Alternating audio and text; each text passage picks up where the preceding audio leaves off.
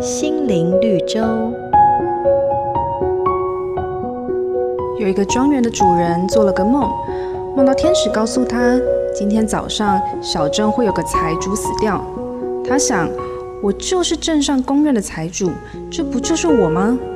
在屋里担心半天后，决定到院子走走，这才发现打扫的老王今天不在。他到小木屋敲门，发现老王死了。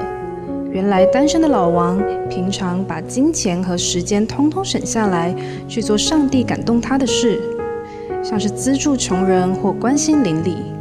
老王这一生没有为自己在地上积攒财宝，在上帝眼中他是富足的，因为圣经马太福音说：“不要为自己积攒财宝在地上，地上有虫子咬，能受坏，也有贼挖窟窿来偷。”只要积攒财宝在天上，所有恩典都是从上帝来的。当我们与神连结，活出耶稣给的生命，就是积财宝在天上。因为真正的财宝就是耶稣。让我们重新检视自己的财富观，并检视自己和上帝的关系，就能在主里活出美好的人生。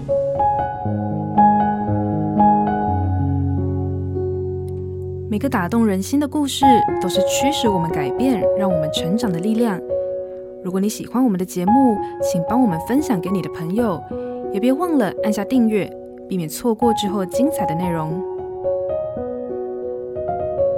瑞园银楼与您共享丰富心灵的全员之旅。